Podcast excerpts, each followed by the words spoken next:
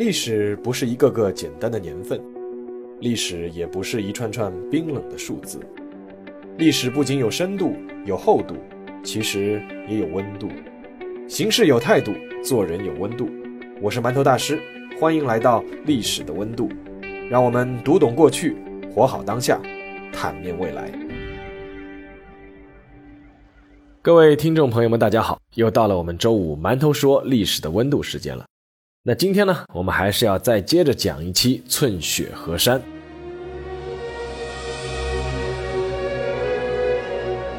我看各位听友在之前几期节目的留言啊，有的会说啊，这几期节目听的心好累啊。啊，其实我自己做节目心也挺累的，当然身体也挺累的啊。那我觉得这个心情是可以理解的。那整整十四年的抗战，我们面对的是一个武装到牙齿的凶残敌人，而且我们始终是处于劣势的地位，所以说一直打得非常的艰苦，甚至是悲壮。但也正是因为如此，我觉得我们才要铭记这段过去，而不是忘记这段历史。那么今天呢，就给大家说一期扬眉吐气的吧。那这是在抗日战争前期，中国军队打的为数不多的一场胜仗。那从时间上来说呢，这场战役是发生在淞沪会战时期，但是呢，在南京保卫战之前。那这场战役发生的地方呢，叫做平型关。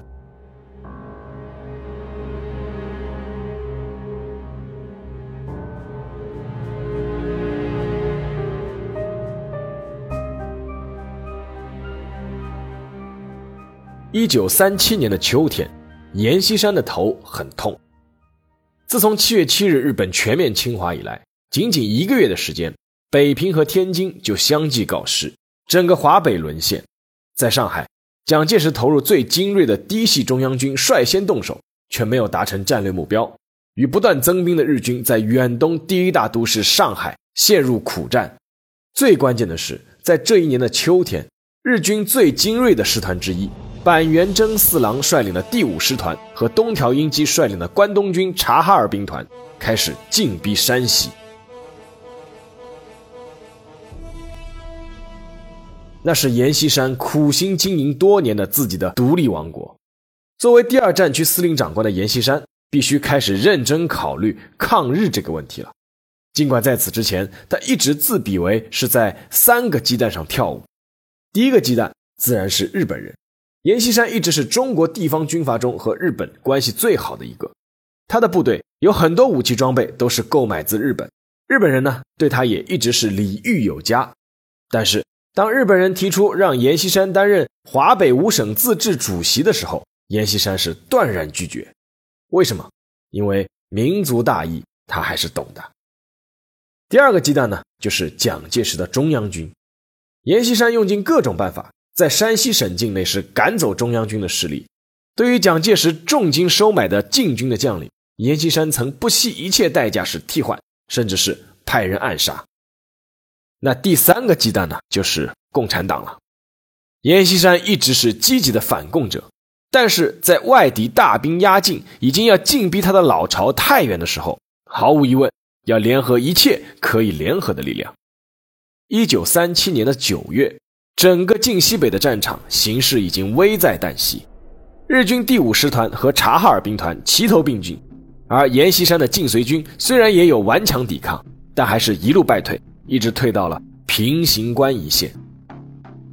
平型关是明代修筑的内长城的一个关口，位于山西省大同市灵丘县与忻州市繁峙县的分界线平行岭上，是一道天险。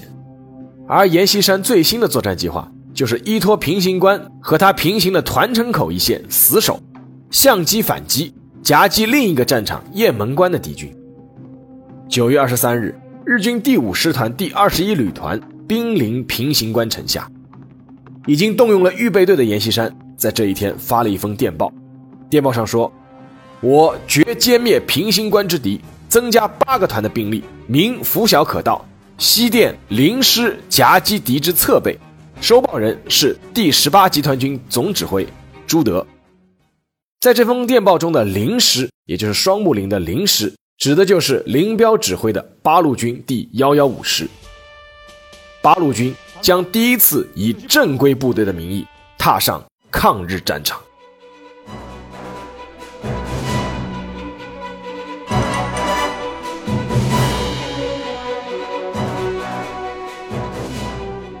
一九三七年九月初的一个午夜，杨得志带着部队抵达了太原城。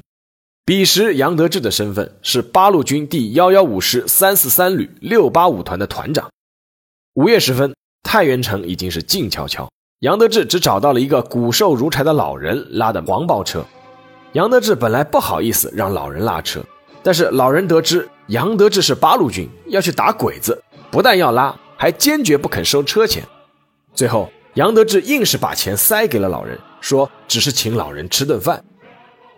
当时的八路军就是带着老百姓这样的期待，从陕北出发的。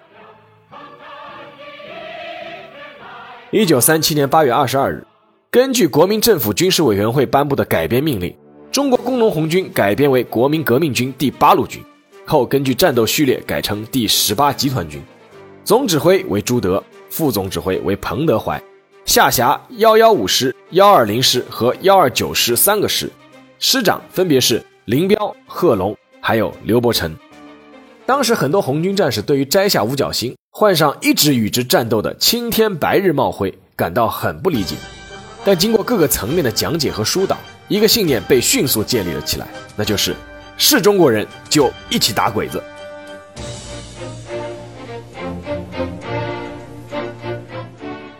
八路军出师抗日誓词是这样写的：日本帝国主义是中华民族的死敌，他要亡我国家，灭我种族，杀害我们的父母兄弟，奸淫我们的母妻姐妹，烧我们的庄稼房屋，毁我们的耕具牲口。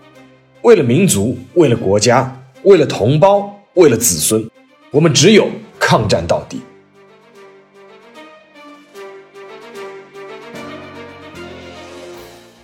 所经沿途大道，老百姓自发摆上茶壶茶水，还有干粮鸡蛋，目送自己的子弟兵踏上晋西北的抗日战场。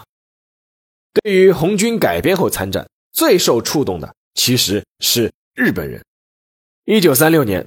日本驻北平特务机关长松市孝良在发回国的秘密报告中曾经这样写道：“以共产军之实质，实为皇军之大敌。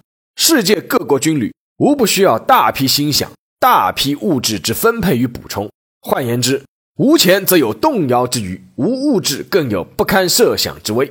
共产军则不然，彼等能以简单的生活、愚败之武器、不充足之弹药，用共产政策、游击战术。”穷乏手段、世切的宣传、机敏的组织、思想的训练，获得被压迫者的同情，实施大团结、共干、硬干的精神，再接再厉的努力，叫再满的红军尤为精锐。就是这样一支由经历长征后不久的红军改编而来的八路军，准备在山西战场上和日本人硬碰硬，干一场。而干一场。也是杨得志那天晚上到了太原城一个禁军招待所，见到师长林彪之后得到的最新指示。因为林彪得到了由当时的第七集团军总司令傅作义和第六集团军总司令杨爱元联合下达的最新作战计划。这个计划是由国军第十七军第八十四师死守平型关正面，待日军进入平型关地区后，由林彪的幺幺五师和郭宗峰的七十一师。两面夹击，将进入险要地段的日军全歼。九月二十三日，幺幺五师召开连以上干部战前总动员。已经两次去现场勘察过地形的林彪分析了战局，副师长聂荣臻做了思想动员。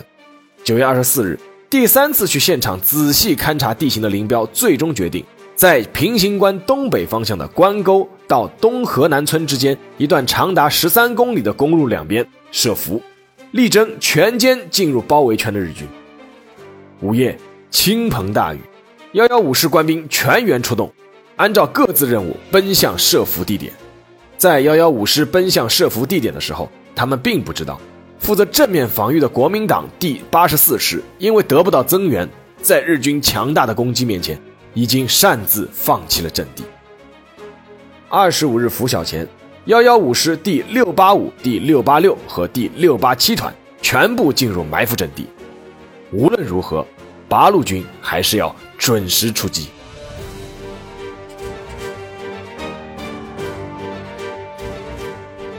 九月二十五日清晨七点，平型关的桥沟山道响起了日军卡车的马达声。那是日军第五师团第二十一旅团第四十二联队的一个大队，外加一个骑兵小队和两个运送辎重的中队，一共一千多人，加上运兵和运送辎重的卡车和马车，一共是三百多辆，排成一字长蛇，大摇大摆地通过平型关地区的狭长山道。由于之前在中国战场上势如破竹，日本人甚至连尖兵和两侧的搜索队都没有安排，因为他们不相信有中国军队。敢在大白天袭击大日本皇军，而在埋伏地点淋了一夜雨、趴在冰冷地面上全身发抖的八路军战士，第一次正面看见头戴钢盔、身穿黄呢子军大衣的日军，以及那面刺眼的膏药旗。还没等八路军仔细端详对手，发动进攻的信号弹就升起了。率先开火的是按任务截击日军头部的杨德志的六八五团。忽然从两边高处射来的子弹和从天而降的手榴弹，让日军的汽车和马车顿时乱作一团。领头的几辆卡车先被炸毁，堵住了前进的方向；后面的卡车都撞在了一起。战斗一打响，八路军就发现，眼前的日军确实和他们以前遭遇的对手完全不同。在经历过短暂的慌乱之后，日军军官率先举起指挥刀，稳住了士兵的情绪。随后。日军士兵马上三人一组组成战斗小组，开始向公路两边的高地冲去。八路军的冲锋号随即吹响，六八五团开始向山下扑去。一场白刃战随即展开。幺幺五师的装备在当时的八路军三个师里面已经是最好的了，但是还是不能做到人手一把枪，即便连鸟枪都算上的话，至于子弹更是少得可怜。所以，贴身肉搏是他们必须选择的方式。而第一批侵华的日军确实是战斗力最强悍的，更何况第五师团是甲种师团。但是，幺幺五师是红军经历过长征的精锐部队，也可以说是八路军的王牌师。但论起单兵作战素质，包括拼刺刀，幺幺五师的战士在被伏击的日军面前还是占不到什么大优势。六八五团二营和三营的阵地战斗最激烈。二营五连连长曾贤生冲在全连队的最前面，率领全连队在二十分钟内用手榴弹炸毁了日军二十多辆卡车，然后就陷入了白刃战。在砍翻数名日军之后，面对五六个包围上来的日军士兵，曾贤生拉响了身边最后一颗手榴弹。六八五团的三个营冲下高地后进入肉搏，伤亡开始直线上升。但是第一次和日军面对面硬扛的八路军也是杀红了眼。连长牺牲，排长顶上；排长牺牲，班长顶上；班长牺牲，战士自发接上指挥。虽然自身伤亡也很惨重，但是六八五团将日军牢牢按在了山沟公路上。这时候，开始从最初慌乱中恢复过来的日军发现了一处关键的高地，抢占那块高地就能赢得整场战斗的主动权。那块高地叫做老爷庙。应该是幺幺五师六八六团的阵地。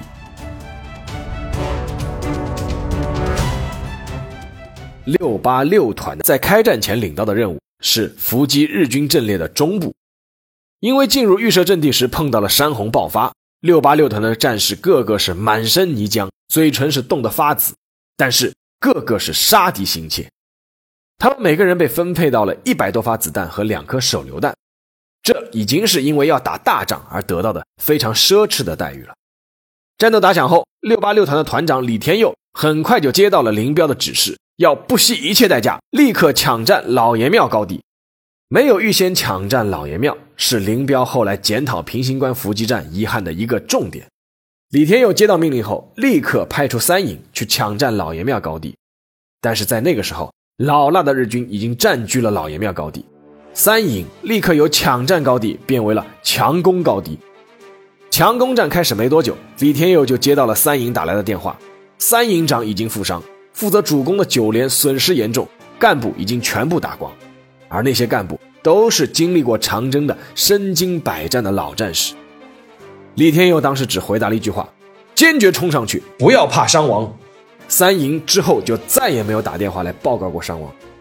经历了整整两个小时的血战，三营最终重新占领了老爷庙，架起了机枪，开始向山下扫射日军。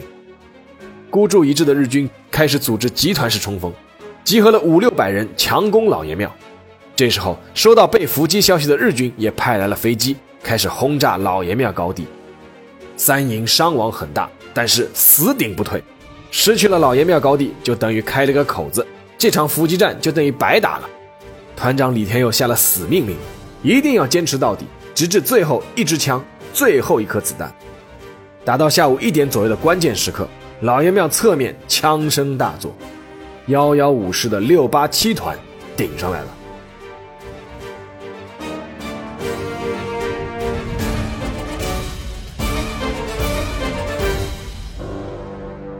六八七团在战前领到的伏击任务是攻击日军队列的尾部，日军的尾部主要都是辎重部队，六八七团战斗的压力相对要小一些。在攻击得手后，他们不断向前压缩，最终帮上了六八六团。此时的平型关伏击战已经从清晨打到了傍晚，幺幺五师杨成武的独立团在腰站死死顶住了前来增援的日军，而林彪把手里最后的一张牌。就是作为预备队的六八八团也派上了平型关，终于将山沟公路的日军全部合围。日本在一九七三年出版的《冰田连队史》中记录了当时平型关战场的景象：行进中的汽车连队已经遭到突袭，全部被歼灭，一百余辆汽车惨遭烧毁，每隔约二十米就倒着一辆汽车残骸。公路上有新庄中佐等无数阵亡者。以及被烧焦躺在驾驶室里的尸体，一片惨状，目不忍睹。这场在光天化日之下进行的伏击战，给板垣征四郎乃至整个日本军部造成了极大的震撼。由于一开始消息传递有误，东京本部甚至以为板垣征四郎在伏击战中已经是身亡。但同样被震撼的还有八路军。在伏击战结束后，清理战场开始。八路军的年轻战士们再一次认识到了他们前所未见的敌人。看到有日本兵趴在车底下，有八路军战士让他们爬出来，说“缴枪不杀”，结果直接被对方射来的子弹击中。看到有受伤的日本士兵倒在地上，八路军的卫生员本能的上前为对方包扎，但对方却直接拿起刺刀刺进了卫生员的胸膛。早在战斗前，林彪已经计划好要抓一批日军的俘虏。但是，直到战斗完全结束，林彪得到的报告是，没有一个日本兵肯缴械，只能全部击毙，一个俘虏也没有抓到。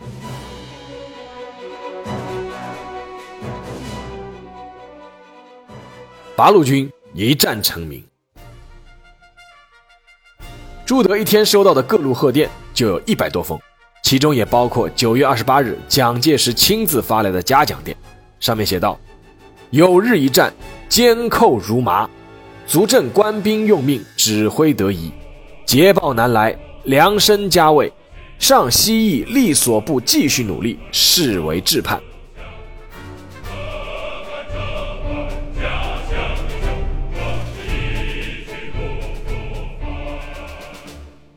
在这封电报里面提到了一句话，叫做“监寇如麻”。平型关到底歼灭了多少日军？一直是一个有争议的话题。按照日军当时自己的记录，一共是伤亡辎重部队六十人。即便考虑到侵华战争期间日军一直有故意瞒报伤亡数字的光荣传统，那么这个数字也实在是太离谱了。在平型关这一战中，日军是毙命了两个中佐，而中佐在日军序列里面已经属于中高级军官了。如果说一个六十人的辎重部队要派两个中佐，那日本人自己都不相信，更何况一百多辆被炸毁的汽车是趴在那里的，那六十个人是怎么开这个汽车的？其中还有数十辆卡车是满载士兵的。而中方的战报一开始是有歼敌万人的说法，那这个说法呢，说实话也有夸张的成分，可以考虑到是鼓舞士气的目的。另外有一种说法呢，说是歼敌三千人，但这个数字呢，恐怕还是有些多的。综合各方面的史料，包括日本方面以及八路军将领后期的回忆录，平型关伏击战大约是歼灭了一千多名日军。那这个呢，相对来说是一个比较可信的数字。那么八路军自身的伤亡是多少呢？比较可信的数字是六百多人。那这个也是林彪等八路军将领在那一战之后始终在检讨反思的，就是以数倍于敌人的兵力占据优势地形，伏击敌人的二线部队，最终还造成自身如此大的伤亡，尤其是牺牲了很多是长征过来的骨干，可见日军的战斗力以及八路军自身的不足。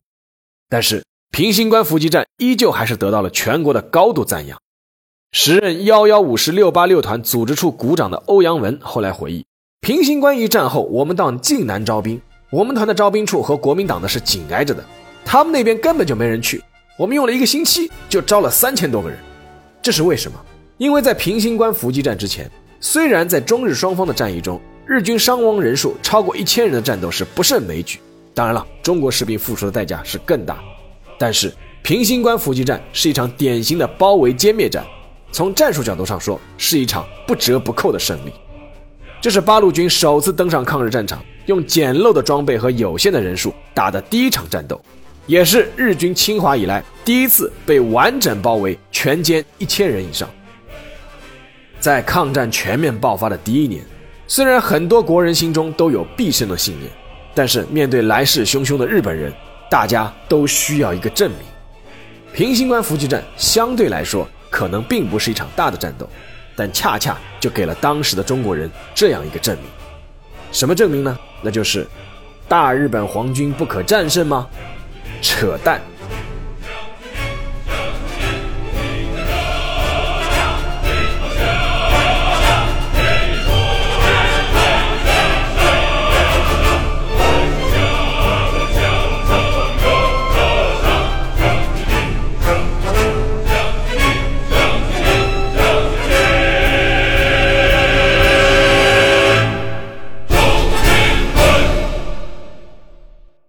下面进入馒头说时间。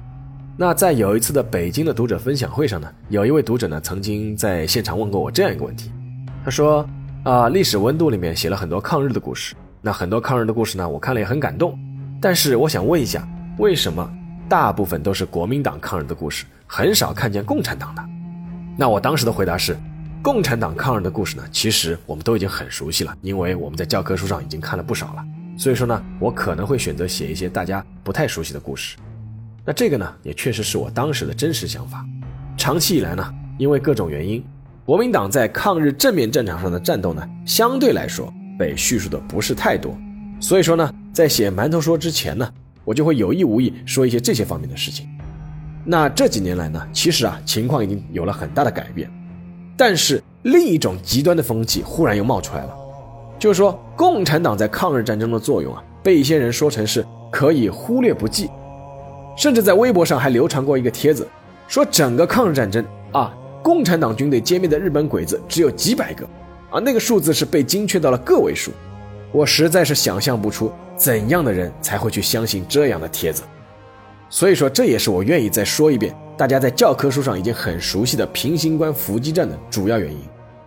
以这场小小的伏击战为例，其实还是可以看出些东西的。首先，平型关伏击战并非是轻而易举获胜的，是八路军幺幺五师几乎是以命相搏换来的胜利。其次，如果说国民党军队是正面战场的主要抗战力量，那这也是因为国民党是当时的执政党，掌握着全国的财政、军队和资源，这是他们理所应当肩负起的责任。第三。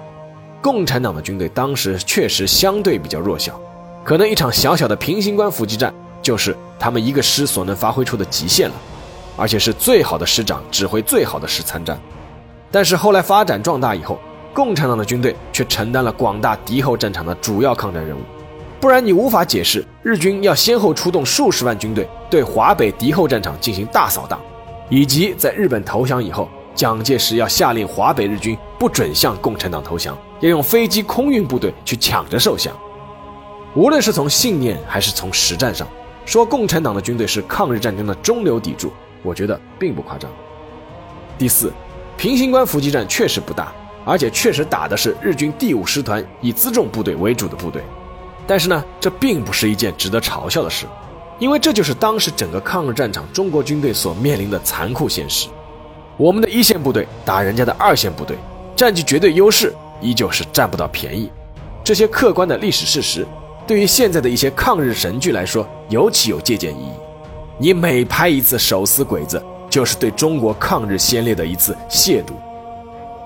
抗日战争是中华民族被逼到悬崖边的一次绝地反击，确实是地不分南北、人不分老幼的一场大苦战。在这场长达十四年的苦战中，过分贬低任何一方的作用和忽视任何一方的贡献，都是不客观的。而平型关伏击战的另外一个重要意义，就是八路军作为第二战区国军的一个战斗序列，两大对头第一次肩并肩出现在了抗日战场上。最后，今天想用一个小故事作为结尾。这个故事呢，是记录在八路军回忆史料的这本资料上面。这故事说的什么呢？说的是。杨得志的六八五团在向平型关方向行军的时候，阎锡山当时是不惜成本派来了一个美式卡车团去运送他们。杨得志坐在一辆卡车的驾驶室里，发现那个国民党的中年司机始终对他是非常客气。那杨得志就忍不住就问他原因，为什么对我那么客气？一问才知道，这个国民党的老兵以前剿共的时候也运送过国民党去打红军，但他心里其实是很不愿意的。如今运送八路军去打鬼子，他就非常开心。他说：“这回好了，共产党和国民党是不要打仗了，大家一块儿打鬼子。打完日本鬼子，我就可以回家了。”之后他又跟了一句，说：“中国人嘛，还能让个小东洋欺负着？”好了，那今天的节目就到这里，欢迎大家收听，让我们下期再见。